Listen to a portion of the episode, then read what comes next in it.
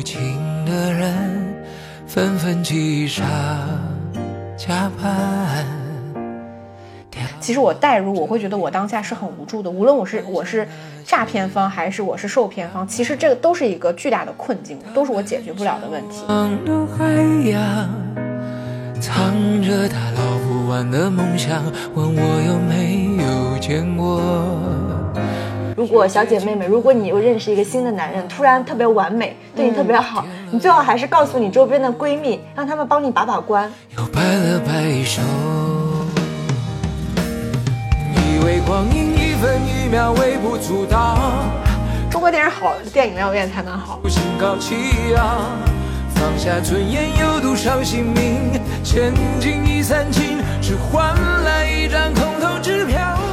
欢迎收听电影疗养院。大家好，我今天是非常想推荐一部电影给我同学看的小猪猪。大家好，我是看完了这部电影，马上就立刻给我妈妈打了个电话的石头姐。那为什么我们那么急切的想让周围的人都看到这部电影呢？你为什么想让你的同学看呢？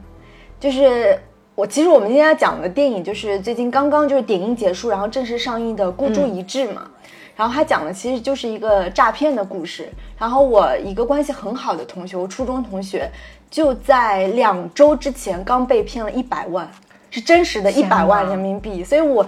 我我也经历了，就是陪他那种心情上的比较起伏跌宕的时刻，所以我但是我又不敢跟他说 说，让他，因为他刚刚被骗，就是这个心情还没有恢复过来。然后我就说，要不你去看一下《孤注一掷》吧，就好像在那个伤口上撒盐，对吧？嗯，对，其实对他来说可能也看了也有点晚了，对。是。然后我看完这个片子也是，我看的过程当中我就想说，赶紧给我妈打个电话，告诉她收到的短信不要乱点，嗯，对吧？各种链接什么的还是要注意安全的。那这部《孤注一掷》呢，是由申奥导演和编剧的，然后主演有你喜欢吗？张艺兴喜欢吗？嗯，路人，路路人粉啊啊，我还蛮喜欢张艺兴。呃，有张艺兴、金晨、咏梅、呃王传君、王大陆等演员啊，还有周也，周也呃主演的。那这个电影讲的是啥呢？其实这个诈骗话题应该是。这两三年吧，我感觉特别火。我们周围也会有听说过什么什么人被骗到了那个泰缅边境的那个诈骗工厂，然后逃之无门，然后最后就是就是相当于被迫加入了整个境外诈骗工厂的这个网络。嗯，那这个电影其实就是围绕这个程序员是由那个张艺兴饰演的潘生，然后一个年轻漂亮的模特安娜是由金晨饰演的，就他们俩其实一个是主动，一个是被动的加入了这个境外诈骗工厂。然后这个受害者就是由啊王大陆饰演的，明明看似是那种有着美好前途光明的大学毕业生，但就陷入了这个变成了一个赌徒，然后最后其实是结局比较悲惨这样子的故事。他整个电影其实是由这个咏梅饰演的这个警察那个队长，然后开展了一个反诈骗的讲座为由头，他其实中间所有的发生的刚刚讲的三个人物的故事是穿插在其中的一些插叙和倒叙，嗯，最。终是传递一个，就是我们一定要反诈这样的一个核心，提高自己的反诈意识意识吧。嗯嗯，在节目正式开始之前呢，还是非常欢迎大家能够加入到我们可爱的听友群。那如何加入呢？可以关注一下文案或者是专辑里的入群方式。我我我之前其实就还。对这种反诈骗的话题挺有意思的。然后我印象当中，我之前听过两期关于这个话题相关的播客节目，嗯，就是也可以推荐给大家。我之前听过一期那个三好坏男孩的播客节目，然后他有一期就是有一个女孩她现身说法，她上那个节目来分享自己曾经被杀猪盘的那个经历，嗯，然后我觉得挺精彩的。还有一期我忘了是哪个播客，但他其实就是把那个东南亚这个诈骗中心的这个据点，因为其其中，呃，讲述这件事情的人，他就是长期生活在东南亚的，然后他就把东南亚那边这种诈骗据点他们怎么运作，就是讲了一下。然后我当时听的时候就觉得挺挺挺毛骨悚然的，就是它其实真的是一个非常庞大的，就是规模的这种产业链。就是我觉得就可能，呃，从以前比如说有什么贩毒啊，对吧？什么这种什么。枪械呀，可能到现在毒品呀，到现在可能已经是到了这个 N 点零的年代，就是已经进化到说诈骗这个团伙、集团、产业链的这个阶段，我觉得还是挺毛骨悚然的。你之前有有接到过一些什么诈骗电话什么的吗？我之前就有接到过，看似是幺零零八六中国移动打来的，然后结果就是给我发了一个验证码，他要我口头报给他这六位验证码的时候，我当时果断可能下意识的有一种直觉，我可能被骗了，所以我就没有报给他。但是后来我才知道，这也是一种就是诈骗的手段。哦，号码伪装了，对对，号码嗯。伪装它其实是改号的，嗯，我感觉我我之前接到过一个就是诈骗粉，我感觉挺多的，挺多的就是嗯大大小小的吧。就是我之前我记得我接到过那种，就是真到就是我老家那个城市。的本地座机号，然后一个操着东北口音的大哥给我打电话，嗯就说我这个户籍有什么什么问题，让我什么什么时间点去办，嗯，然后就真的挺真的，所以我前面听几句都没有反应过来。如果他是那种口音特别差的那种，你可能一下话说不对好对，然后尤其是个境外号码这种，其实你一听你就被你就很容易分辨出来嘛。但是如果是你家乡的电话号码，然后你家乡的口音，你就一下子就有点懵。但是我后来反应了一下，我想说我户籍也不在老家了，然后后来就挂掉了。所以说，其实诈骗，无论是从最初几年的电信诈骗，其实打电话，到现在的网络诈骗，嗯。杀猪盘，再到现在这种境外集团操纵的，甚至涉及到一些加密货币的嗯。骗局，你就感觉它是层层递进。对，而且就是我，我当时记得我听那个杀猪盘的那期，真的挺触目惊心的。我觉得就像我们，我觉得可能都是幸存者偏差，我们老觉得这个事儿好像离我们特别远。嗯然后我那期听那个杀猪盘的那个女生的故事的时候，我也觉得她其实真的就是层层递进的，因为所有人他都有那种防备心理，都有那种怀疑，但是当这些诈骗的人，他们一步一步的，就是。逐渐的建立，就是获取你的信任，然后逐渐的，就是得到了你的这个呃认可，然后逐渐你们深深深交往的这个加深，他真的是会花几几周、几个月的时间，就在你这一个人的身上来骗你钱的。然后我我记得我那时候听那个女生，她就是她哦，我记得那个分享杀猪盘那个女生，她当时就讲说，她其实就是在北京学跳舞的。家庭条件也不是特别好，就是北漂嘛，可能有个几万块钱存款，然后偶然的一次机会，但我忘记他是怎么加到这个人的微信了，就加到了一个就是号称自己是可能什么青岛还是什么烟台的那种富二代，就说自己在当地开酒吧的那种，然后加了微信之后呢。然后也翻他的朋友圈，然后就是也是那种纸醉金迷的生活，什么豪车呀，然后生活非常得体优雅呀，晒豪宅呀的那种。然后这个女生就刚开始就两个人就闲聊嘛，然后聊聊聊，就反正前面都是那种完全跟钱没有关系的，都各种甜言蜜语，嗯就各种就是满足女生的那种幻想，然后特别体贴，嗯然后可能还会给你寄一点儿这种什么有的没的的东西、物小礼物什么的。然后啊，也说我我我可能某个亲戚就在什么什么地方，可能就在北京某某某个地方，什么、就逐步的就是获取你的信任。然后到后面的时候，就也跟他说，就是两个人可能确立了一种网上恋爱的关系之后，然后就跟他说你要不要跟我一起做生意？嗯，然后前前期可能就是让他投个什么几千块，就是很便宜的几百块、一万块那种。然后这个女生可能只要投了就会赚钱，然后可能再投个什么三五万就开始赔钱，然后那个人又号称说自己有什么这个所谓的内内幕消消息，嗯然后再让你投钱。他说我没钱了，然后那个男生就让他去借网贷，就把那些小额贷款，比如说可能你也借不出来太多，几十万吧，嗯借出来之后就孤注一掷扔进去，然后这个人就从此消失了。对，然后我就觉得，其实最终这个女生她就是那种又被骗财又被骗感情的那种，这种还是挺挺常见的。嗯，这个就跟我最近同学发生的这个事情，而且跟电影当中的就是很多算是流程完全对得上。嗯就是诈骗的第一个环节叫菜商。嗯，菜商就是通过就是比如说我们去医院看病，嗯对吧？我去什么商场办会员卡，所以我们每个人都会留下自己的公民信息。那这个菜商呢，他就是专门搜集并出售这个公民信息给到这个诈骗集团的。嗯，那我同学的情况就是，他其实是一个被精准诈骗的案例，因为我同学他因为在我们老家南通，他自己有一个公司和一个工厂，还相当是一个女老板，对吧？也比较年轻，比较漂亮，然后正好也是单身。然后呢，就是他们现在就是呃，他儿子正好上小学一年级，他们的家长群呢其实是 QQ 群，所以呢就有一个他儿子同学的爸爸呢通过 QQ 群加了他，然后他就完全没有防备心嘛，因为他觉得这是就是同是家长嘛，就加了。熟人关系。对熟人关系，所以呢，他们俩就是维持着一种就是在 QQ 上啊，就是每天聊天，甚至就是互传照片啊，甚至到后面其实发展为某种网恋的状哎，态。传照片的时候，你同学不知道对方长什么样吗？对，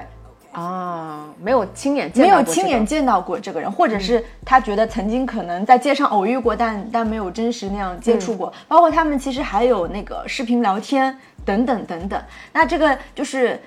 差不多交往一个多月的时候呢，然后这个这个男的就开始就是跟他就分享一些理财信息。因为我同学自己是开公司的嘛，就是是有一部分的现金流。那我们都知道，现在经济下行，其实赚钱各种理财手段那个利率都比较低。他就慢慢的就带他做一种叫什么加密货币的项目，然后他也会吹嘘这个加密货币的这个什么投资收益潜力非常高，所以他一开始其实也是投个比如说五万和十万，的确发现收益特别高，然后慢慢到最大一笔的时候，就是差不多一百万扔进去的时候。然后那个人就突然关闭了整个，就是他们就加密货币，它其实过程也比较复杂，它会链接到那种什么什么万网，甚至是暗网，然后一下子那个交易的链接，那个交易场所就是，它也其实是那个人他建立了一个所谓私域的交易场所，嗯，然后那钱投到里面，它是它是相当于你先花钱先买某种什么加密货币，嗯，然后那个钱再到那个私域的交易场所当中，几经流转之后，一旦就是这个人消失了，或整个这个交易交易所关闭之后，你其实是完全无法追查的，嗯，因为他报警之后，警察也会说，就是他这个诈骗之所以难，就像电影当中，是因为就比如比如说我转给你十万块钱，你的呃说来现在。然后其实这个十万块钱可能在不到一分钟之内，他就已经分散到五百张卡当中了。那操作这个的人，他叫做所谓的这个卡头，嗯，就这个人身份。然后立马就是第三步，他就会有那个车手。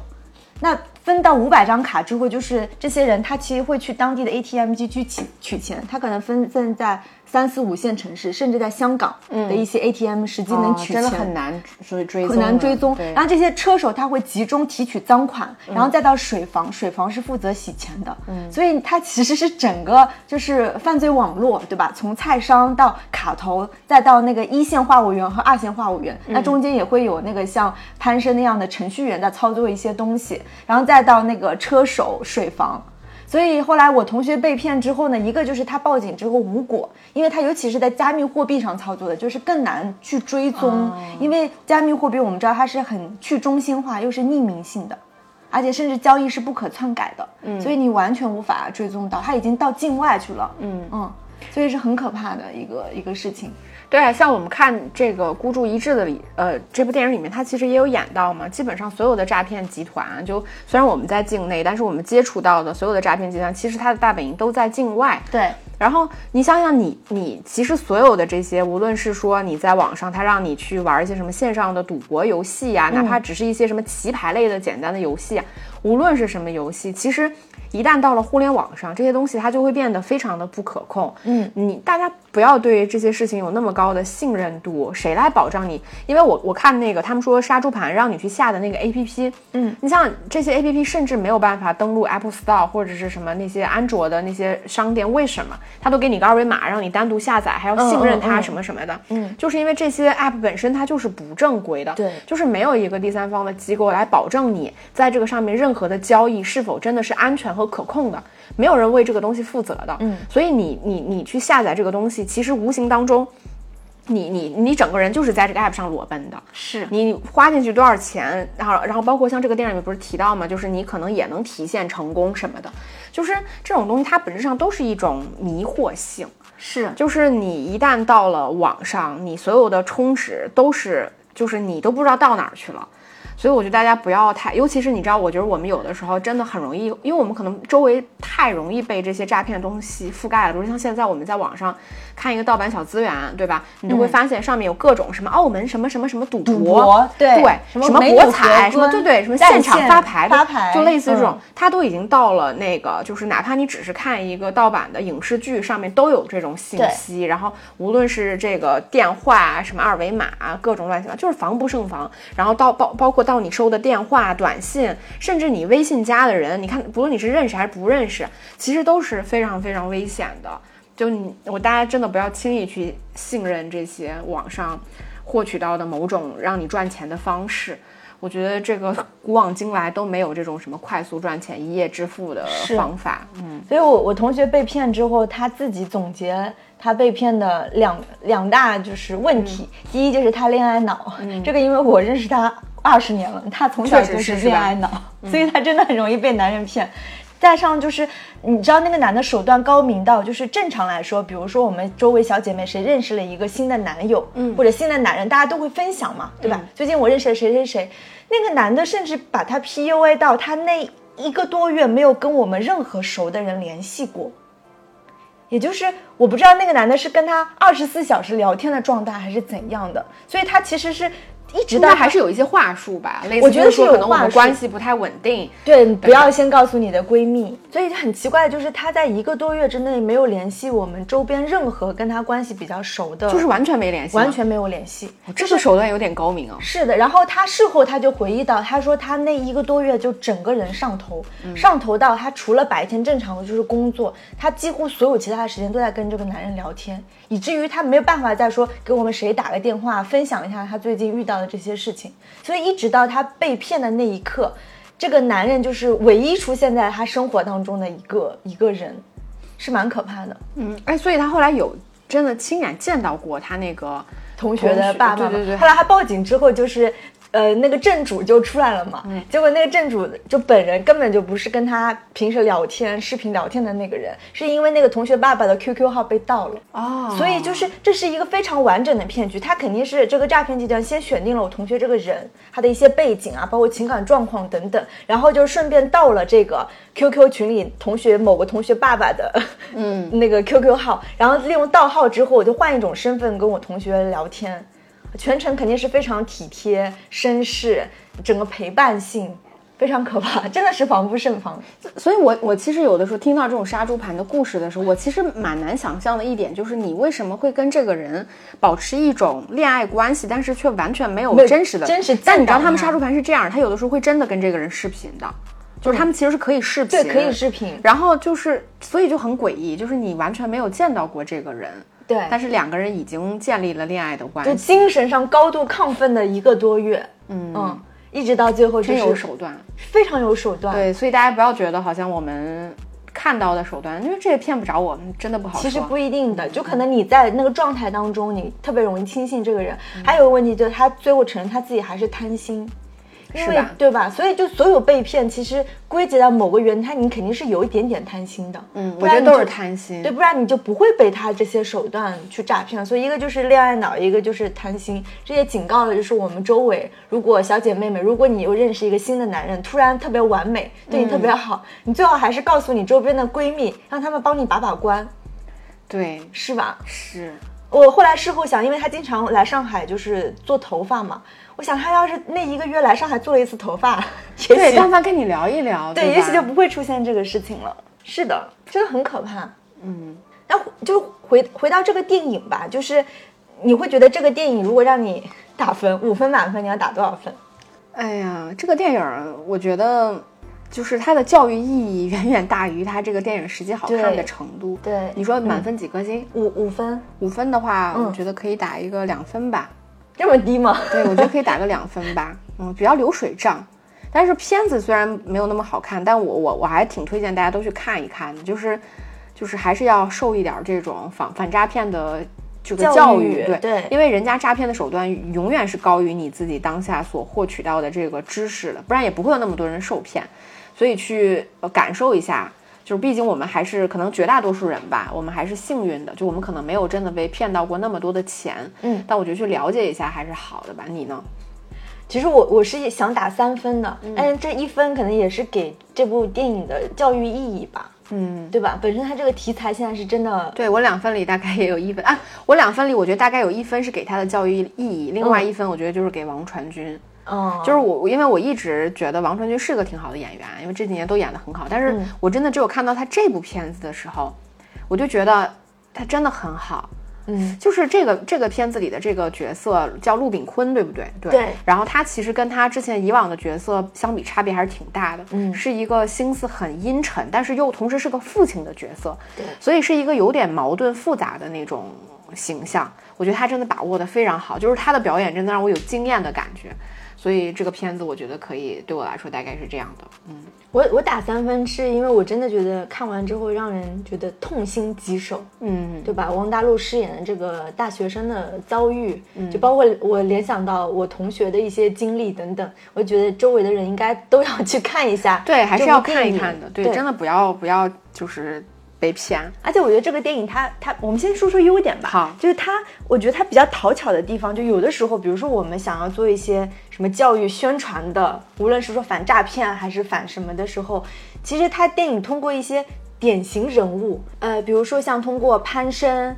安娜。阿天、陆经理这几个主要人物，无论他们就是诈骗头子，还是受害者，还是主动被动加入这个诈骗团伙的人，他会通过这几个人物，就是达到一种跟观众人物共情式的方式，嗯，对吧？就是他整个叙事的推进，其实是通过这些人物的视角去看，比如说我怎么在这个诈骗集团每天吃饭，怎么干活，对吧？我是怎么一步一步被那个什么客服八号安娜，就是什么。告诉你内幕消息，怎么样一步一步的话，我觉得这种教育意义是，就是他这种拍法，这种人物典型的方法，其实跟当年那个什么我不是药神，其实有点类似嘛，因为也是外猴子影业出的，我会觉得还不错，这个方法不错。还有加上我其实挺喜欢咏梅这个角色的，因为往往这种。你知道，就是人被骗了，他第一反应肯定是报警，对吧？但是你会发现，往往报警呢，你钱还是追不回来。所以就是，当然这部分就会有一点点敏感。就你作为受害者的话，你会觉得我是被骗，我是活该。但是我觉得好像我孤立无援，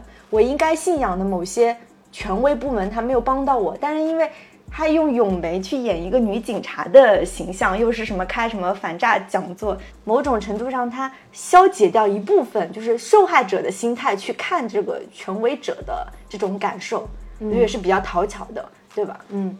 我觉得这个片子好的地方，就像你说的，我觉得它因为提供了三方视角嘛，嗯，就是如果是真的拍一一起一起诈骗案的话，就是大多数的诈骗案可能只会采取，比如说诈骗方或者是受害者一方就会有一个侧重，但这个片子里面其实它诈骗方、受害者跟防诈警察三方基本上是就是。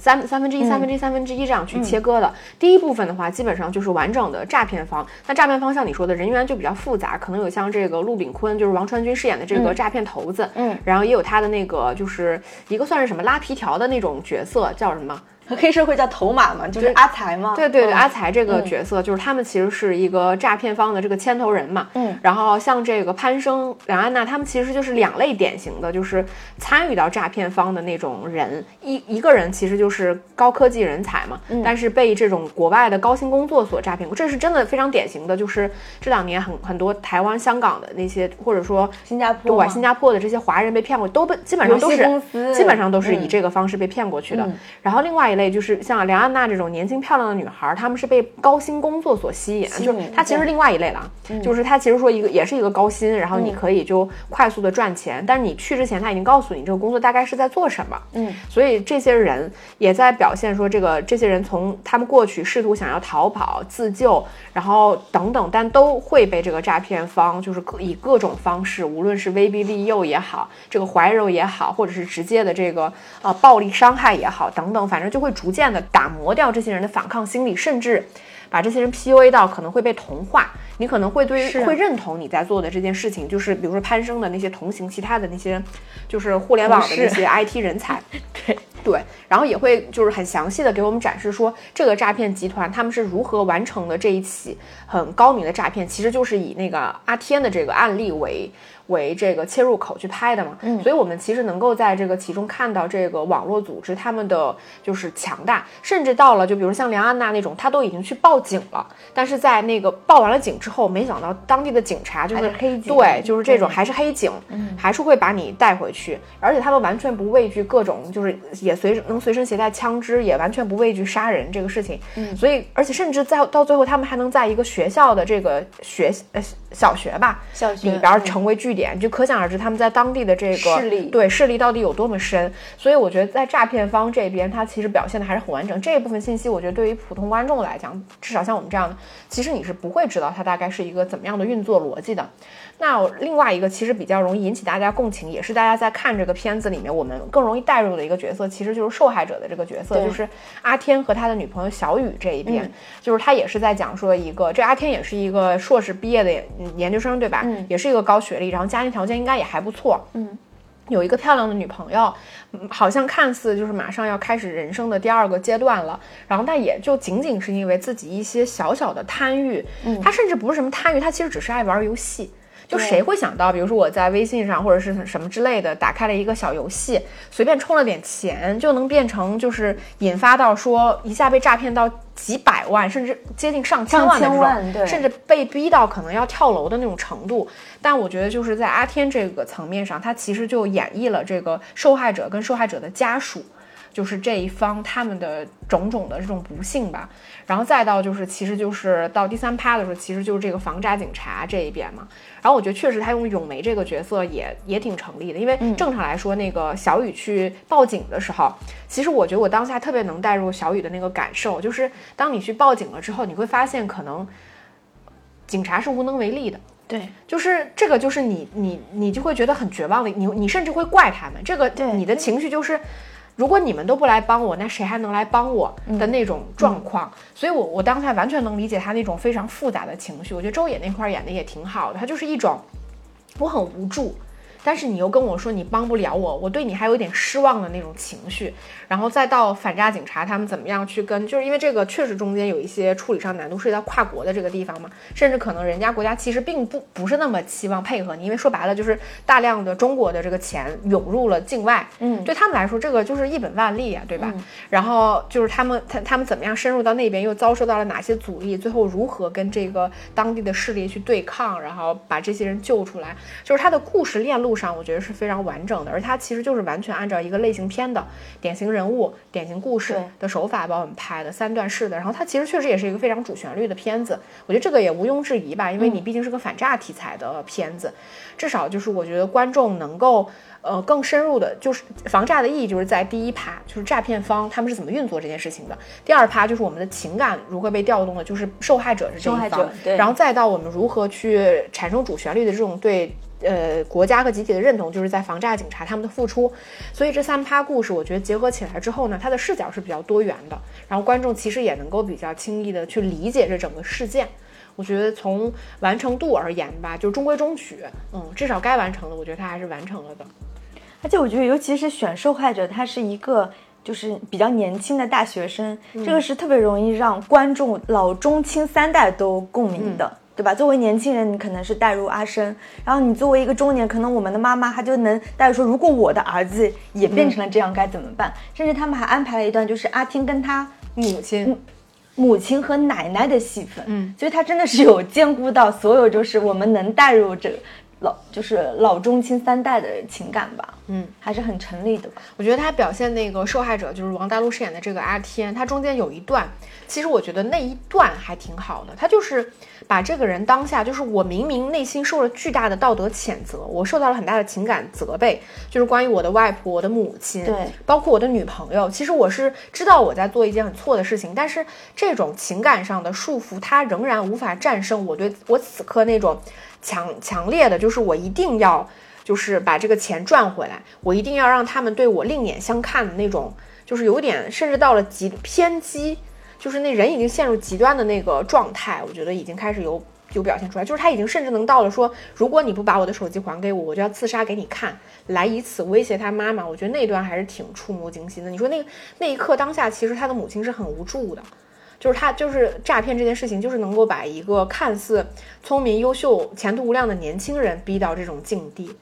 就是我觉得，就是所以我，我我的观点永远是你不要挑战人性，就人性是不经经不起挑战的。所以我们我们只是幸存者，我们也不要觉得我们自己更聪明、更更怎么样，我们只是更幸运一些些。幸运这件事情是不可解释的，所以大家还是要谨谨慎一点。就是人，你你你的人性被逼到那一刻，我觉得你就是也无法去以一个什么更高的标准来要求自己了。包括我像看到。这个电电影里面，我觉得有一点比较好的，就是拍到那个攀升的那个戏份，就甚至是他同同行的那波人，因为我觉得这个片子里边，就是这些人虽然他们是被骗到东南亚那个地方去做诈骗这项工作，但是你毕竟事实上是犯罪了的。所以这波人哪怕他在当下没有任何的选择，那你说，那犯罪分子拿枪指着我脑袋说不干你就要死，那你当下怎么选？其实它是一个无解的道德困境，就是你就是解决不了这件事情，但是你最后回来可能仍然要受到法律的制裁。我，我我看的过程当中，我其实是觉得电影其实有已经有在弱弱化这种道德困境了，但其实我代入，我会觉得我当下是很无助的，无论我是我是诈骗方还是我是受骗方，其实这个都是一个巨大的困境，都是我解决不了的问题。那我也想活呀，对吧？那我想活，就我我唯一能活下去的方式就是去害别人。那这个是我要怎么选呢？我觉得这个电影其实无论它是否拍的深入，但是我觉得它至少有把这种困境拍出来。像这个里边潘生就是张艺兴饰演的这个角色，他最后之所以能没有被判刑，也是因为他事实上立功了嘛，对吧？他其实一个功过相抵的概念，就是但是在法律上他还是犯错了。嗯，对。然后反正我觉得这个部分还是有有我有被触动到的。嗯，对，尤其是他在处理就是张艺兴那批人，他其实是会有一个变化的。一开始，他们其实最初他们比分，比如说一线话务员和二线话务员。那一线你能看出他们生活的环境是比较糟糕的，嗯无论是他们的居住环境，廉价劳动力对，然后还是说他们的吃饭的那个环境，甚至是他们的办公区域。然后等到就是那帮人可能因为他们有一些。比较高超的 IT 技术，他们其实是可以上升的所谓的二线话务员。张艺兴从一开始不就是因为他不服管，所以才让他从客服开始做起来的吗？对，然后然后到就是到二线话务员之后，他们就开始住，就是在一个相对敞亮的感觉有那个大透明玻璃的那个办公环境，然后居住环境也突然变成什么，可能五十人间变成了一个几人间的一个状态。嗯，而且我觉得他们，嗯，那段戏就是当时安娜不是成功诈骗八百万，他们不是开了一个那个庆功会嘛，嗯，然后那个陆经理就是现场就是撒钱等等，我觉得那一段其实他们就拍成了一有点像那种华尔街之狼，对，华尔街之狼的感觉，感觉就是你，你其实就是人性是一个很复杂的东西，对吧？前一刻你可能一边在就是敲着代码，一边在诈骗别人的时候，你可能还受到一点点良心的谴责。那下一刻，当开庆功会的时候，用筷子一把我就能夹到可能我在国内一个月都挣不到的那个钱的时候，我觉得人性是完全可能被被挑战的，良心是可能被泯灭的。我觉得就是屁股决定脑袋，你在什么位置，你就会怎么想。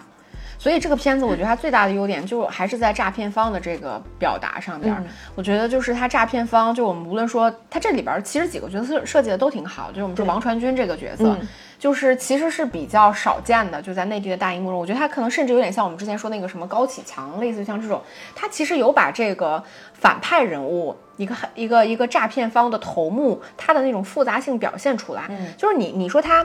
他有一种极端的反差感，就比如说在那个阿才，对吧？对那个不服管的潘恩生各种用强用暴力的时候，他就就扮演那个红好人对好人，就说，哎，你不要那么凶嘛，你好好跟他说。嗯所以在前面他看上去还是一个比较温和的人，但当他开始拿枪杀人的时候，就是他就是非常干净利落的那种人。然后再对他，他对他女儿又是一个很体贴的，对吧？对会陪玩儿，很有耐心。然后，但你看又对金晨，就是那个梁安娜，就各种就是。嗯、就反正就是，反正就是有把他这个对对，当时就是那一场戏，就是一开始骗梁安娜说你完成五500百万 KPI 就把护照还给你，结果他他完成的时候，他其实是怎么说？应该是威逼利诱吧？就这时你的 KPI 已经提高到对两千万，并且就是我看到网上也有些人在讨论，就是那个是什么意思？他让梁安娜说你给我跪下来。跪下，这还有什么好解释的？这还有什么好解释的呢？对，所以所以你能看到这个人物的复杂，并且他的父女线是从一开始就在铺垫的，并不是说呃结尾了才玩一把什么父女亲情的，你就觉得这个人物多么复杂。一方面他对他的女儿就是能看出他很爱他的女儿，嗯但是他竟然能把据点就是设在小学里面，以此其实他就是一个把整个小学的小学生当做人质来对抗所谓可能当地的一些势力等等。这个人的心思之狠毒，嗯，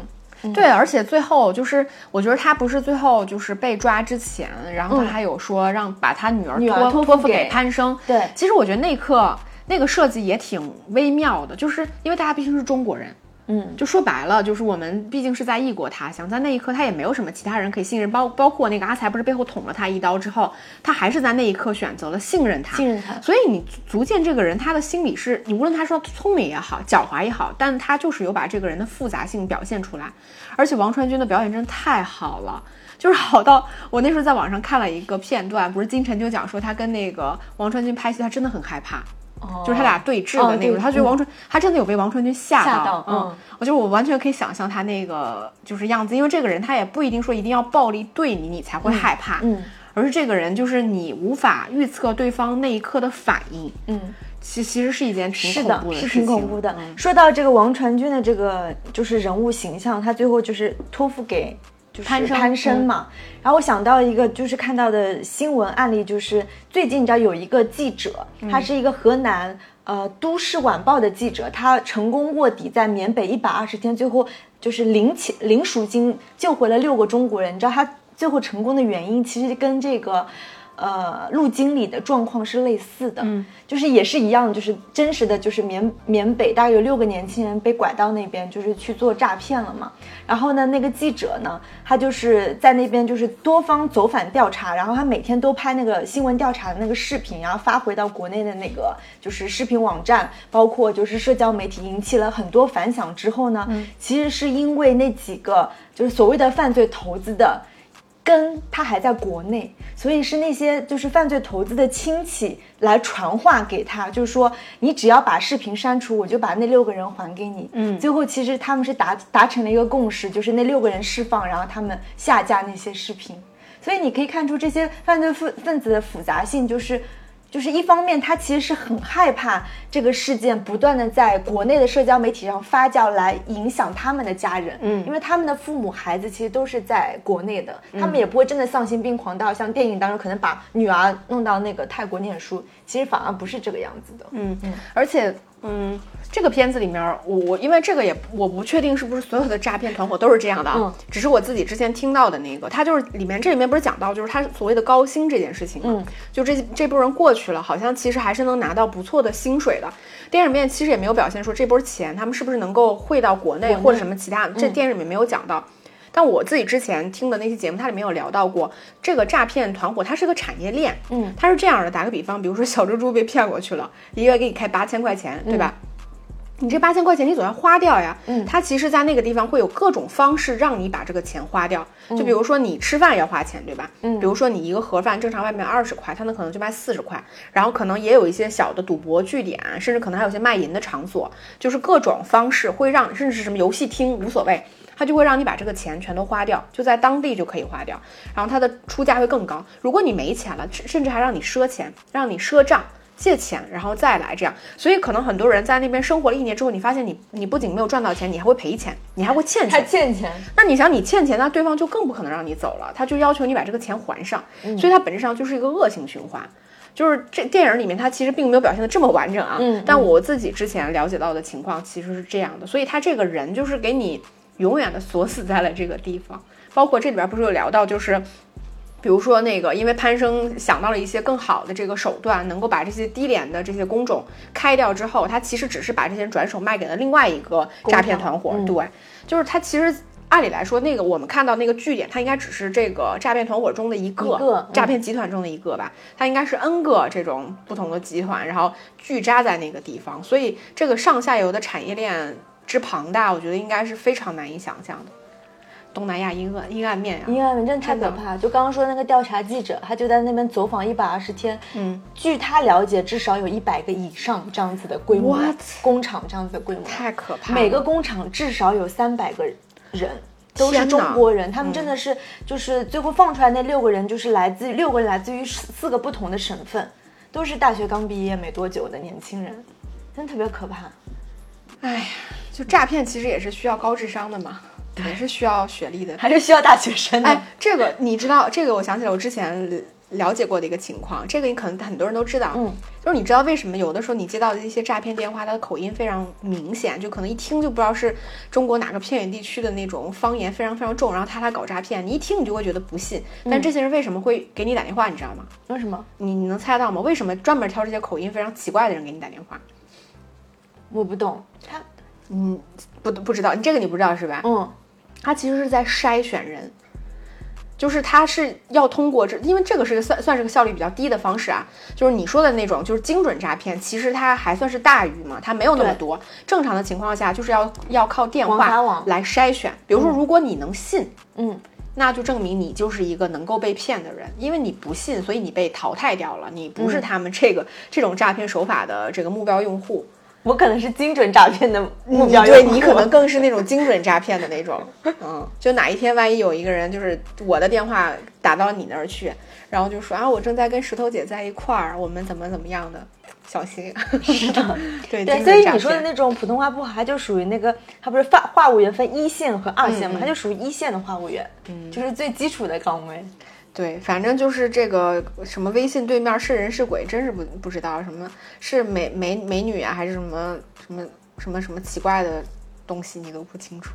对，甚至他不是一个人，他其实是一整个团队对吧？就电你聊天，电影里面其实有演到嘛，怎么回，他的话术都是脚本的，嗯，对，所以我就想，我同学他说，比如说他能够除了睡觉时间二十四小时跟你聊天，你觉得能是一个人吗？他们应该是好几个人轮班跟他聊的吧，把他给聊晕了。一直文字聊吗？对，好累哦。他，嗯，你同学时间也挺多的。是，行吧，那我那我们再重新聊回这个电影吧。就聊完了优点之后，你觉得这个电影有什么缺点吗？其实我我觉得缺点就是，他会在主旋律反诈宣传跟他想拍的那种犯罪、华尔街之狼之间会有一些冲突和摇摆。这个是我在观感的时候会觉得有点点不适感。比如说上一秒他们那个警察内部还在开什么动员会、表彰大会，那镜头往底下就是所有人都是那种很伟岸的，什么誓师大会，一定要什么。就是把这个犯罪团伙给一网打尽，特别主旋律。下一秒就开始那个撒钱，用筷子夹钱了。嗯，其实这会有一点，就是，就会你会觉得形式上对吧？对形式上，你会觉得创作者他其实，因为我们知道这个算是半个命题作文吧。你既然要拍这样子的反诈题材，免不了肯定是要走主旋律的路线，但你又会觉得好像创作者他也对这种呃更深层次的，就是说关于犯罪心理、犯罪人物的那个描绘当中，他有在做一些取舍和摇摆，那呈现出来的形式就会有一些，你会觉得它当然是类型片，但是它类型上它融合的没有这么好，会有一些些小尴尬。嗯，我明白你的意思，我也会有同感。其实我觉得他做的好的地方，就是他中间有把，就是像王大陆这个优秀的年轻人，一边就是家庭如何悲惨，然后跟这些人开 party 庆祝狂欢时候的两边去做一个对比，对比嗯然后来制造就是一种就是嗯就是这种反差吧，对，就是你能感受到就是这些人所有的快乐，其实它是非常扭曲和变态，以及建立在别人就是。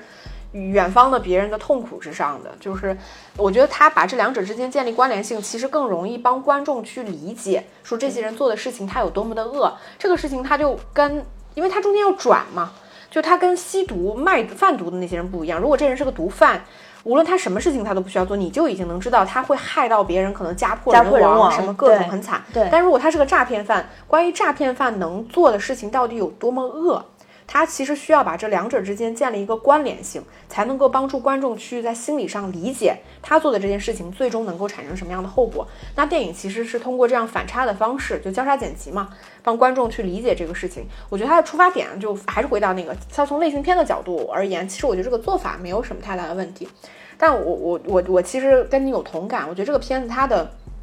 三段过于的割裂了，就是我我觉得完成的最好的，真的就是诈骗方的那个，他是是的。它是很爽的，就是对。它其实是把这个就导演想拍或创作者想拍的那些东西，他是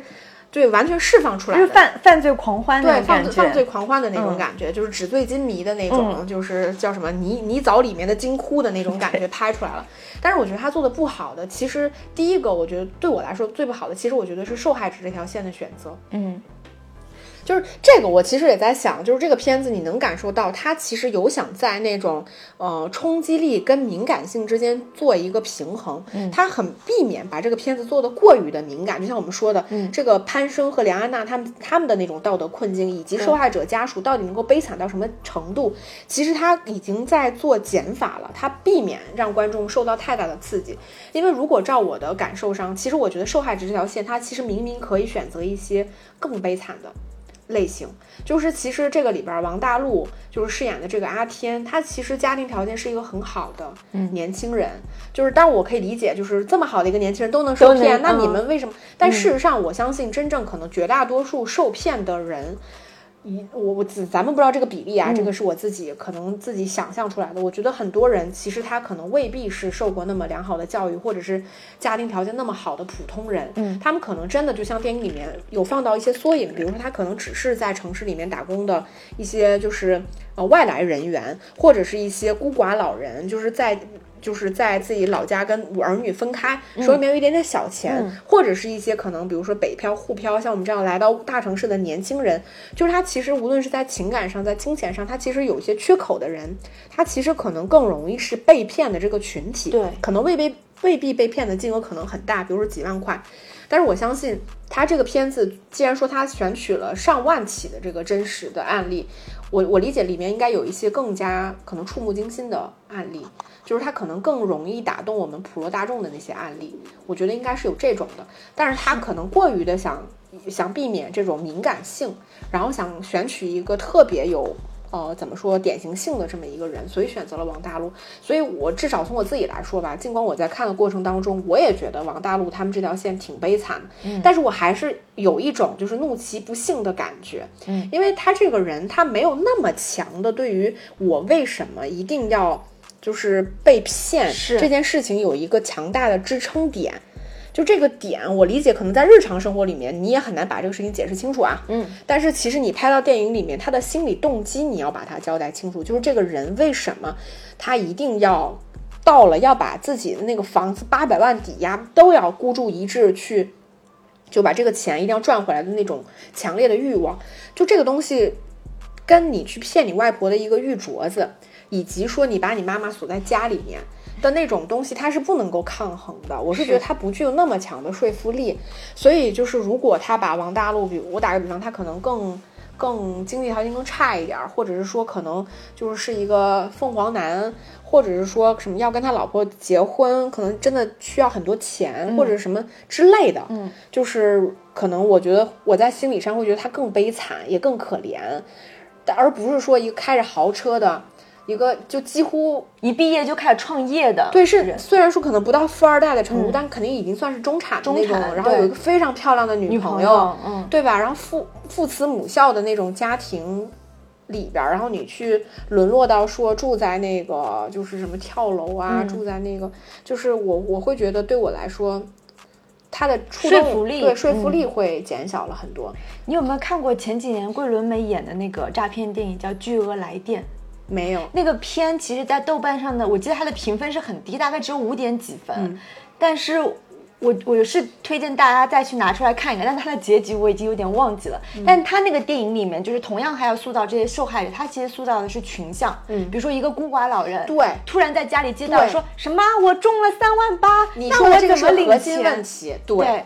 人家塑造的是受害者群像。群像对，然后这里面另外一个人物就是大学生，就是。呃，要靠助学贷款的，总共银行卡里有一万零五百的，骗子骗走了九千五，他就自杀了，因为他本来就是一个靠助学金的一个女大学生，她是被骗了九千五，你知道，可能要比王大陆被骗八百万更更严重。对，对他来说，对他来说，更难原谅他更难原谅自己，他真的接受不了。所以在那个电影里面，就是当然他他有他比较多逻辑的 bug，所以他评分的确有点低。但是我是觉得他的就是受害者的群像是。很成立的，但说到这部电影当中，其实我一开始也会有点就虽然说我们刚刚有说那个受害者的整个就是戏还是不错的嘛，嗯，但的确是缺乏一点点的说服力。你会觉得他虽然是个典型人物，但他的形象依然是模糊的。对就是他为什么一开始就能够那么轻易的，就是我只是玩玩几几把牌，我就能信你的内幕消息等等。嗯就包括他，我知道每个被诈骗的人一开始都是因为贪欲，但后面其实是因为执念嘛。嗯但是在王大陆这条线上，他其实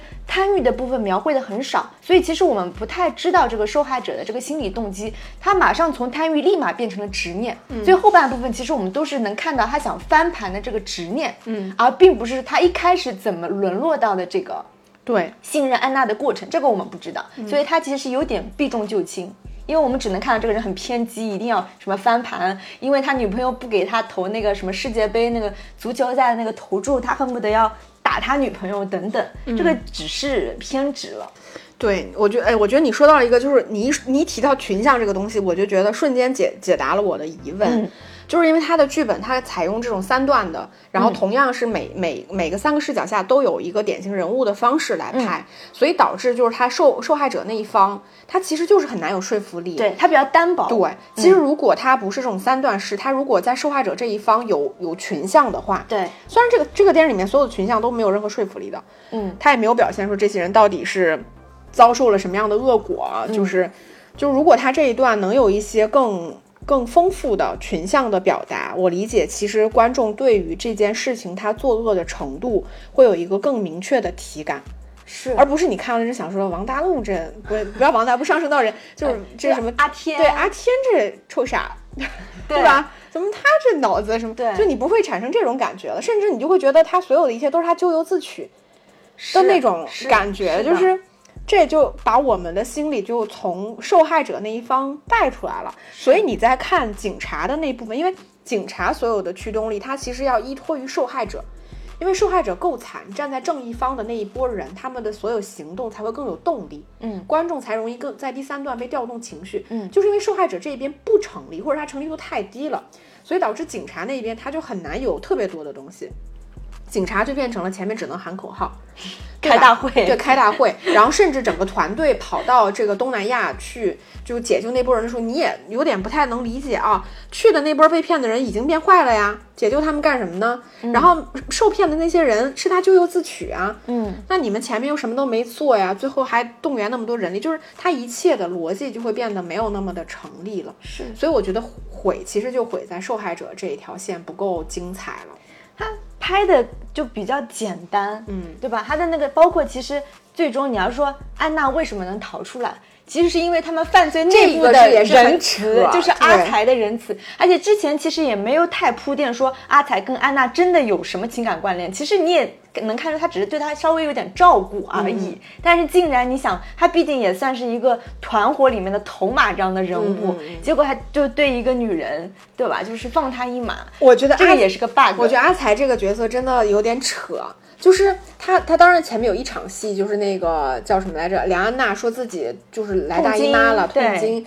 然后打了他一耳光之后，还送了他一包姨妈巾，感觉好像对他是有点好感，对吧？。对，但是他们撒钱那场戏你记得吗？嗯就是撒钱那场戏，那个潘生和梁安娜在露露台上两个人聊天，嗯这个时候阿天是搂着一个女人走在他面前，说了一句说那个坤还叫坤哥还是叫什么来着？就是那个叫你，嗯，然后李安娜下一场就已经要跟王传君就是怎么怎么样，那阿才也没有任何反应啊。对啊所以最后他能冒着这么大的风险，风险就是他，嗯你像他见过多少女人呢？被骗过去的女人都多好看呀。嗯这个女人为什么就打动了你，让你心软到说还专门雇了一条黑船把她给放走到这个程度？因为这个女人一旦放走了之后，她就是回来。报了报警，回来找回来，你要承担这个巨大的后果。那这个人为什么要做这件事情？你也并不能，你如果是真的一时心慈手软，我我我也不能理解，就是你这个心慈手软怎么这么突然？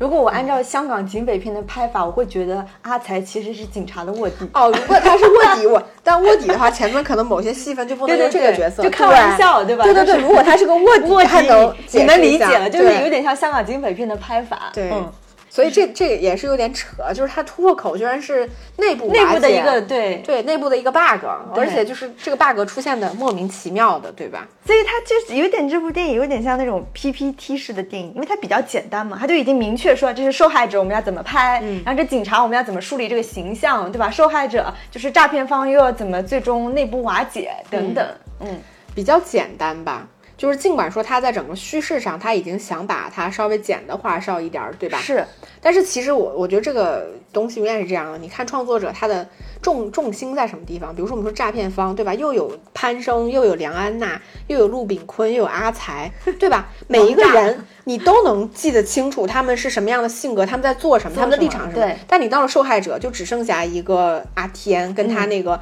明明你男朋友都已经变成赌徒，你还对他不离不弃的小雨，就是他女朋友想说，如果我在看到中间，我想说你你男朋友变成这样了，你为什么不跟他分手呢？我 我甚至看的时候我都有这种感觉，你得你得多爱他。如果你想要变成植物人了还不离不弃，可能你是爱他，但是我我在剧剧作层面上，其实你并没有把这个人物的动机说清楚。清楚对。他嗯。可能是最后他能够变成一个就是反诈的这个志愿者，这个动机我都能够理解。嗯但是你在前面的那种行为，就是他不是那么具有说服力。然后再到警察这边，就只有一个就是咏梅饰演的这个叫赵东冉这一个女警察，嗯，就其他人几乎都是背景背景板所以你从这个比例，我们说四二一这个比例，你比一比，你就知道就是创作者他的重点，他的热情在什么地方。是但是这种有点头重脚轻之后呢，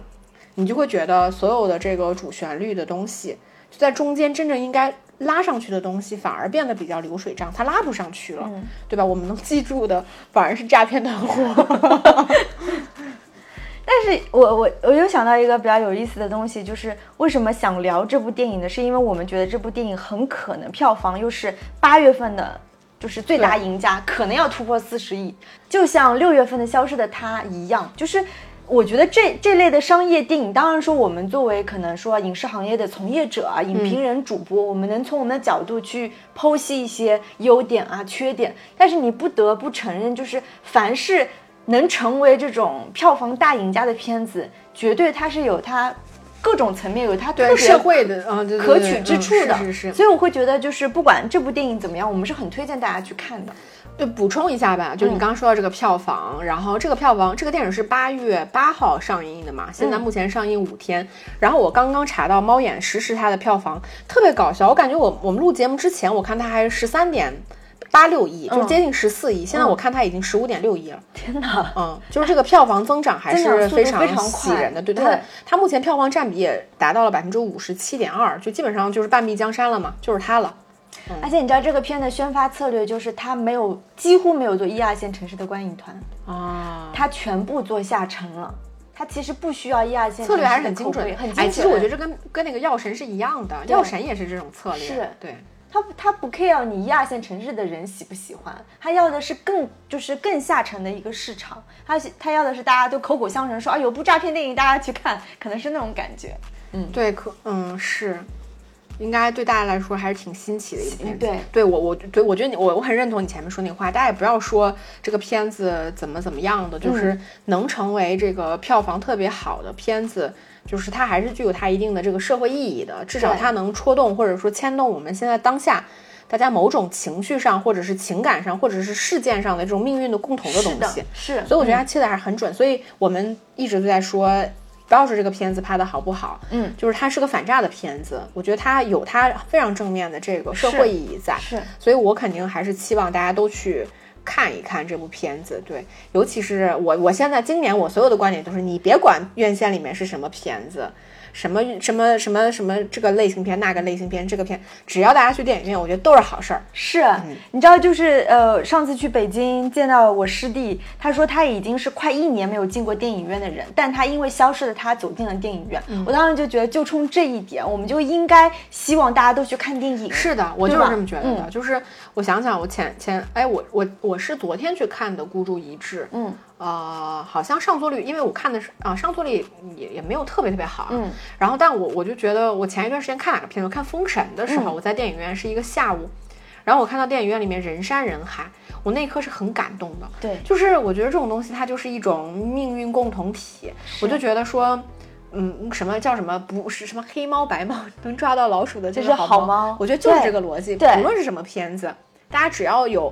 能去电影院看，然后你能在社交网络上去去讨讨论它，对，就我觉得这种只有就是大家有这种消费习惯，普通观众愿意去电影院看，我们才可能在这个市场里边看到更多更好的片子，中国电影才可能成长。就是我们才能有继续有播客能做。对，所以不要说什么艺术片、商业片无所谓，只要大家去电影院看，我觉得都是好事儿。是尤其是现在就是一个回落再回升的这个阶段，我觉得就是需要。就是每一个热爱电影的朋友，你就是带你周围的人，大家都去看电影，挑你们喜欢的看。无论你是骂他也好，喜欢他也好，无所谓。无论是因为大胸肌看的呀，对吧？还是因为防诈骗看的呀，没关系，对只要去看电影都是好事儿。嗯，我们怎么最后？你看，我们最后回到了主旋律，对吧？对，我们就是嗯对，中国电影好，电影疗院才能好。是的，哇塞，但是寄托中国电影行业的发展。对，是的。好，那我们今天这期节目就差不多聊到这里了。然后，如果大家有被被骗的故事啊等等，也欢迎大家在留言里面跟我们分享。你这好残忍啊！我，不，我啊其实算算是算是就是分享给其他人，对，分享给其他。人，因为其实每个人遭遇到的那个骗术都不一样嘛，嗯对吧？嗯，好呀好呀，好呀那我们这期节目差不多就这样喽，拜拜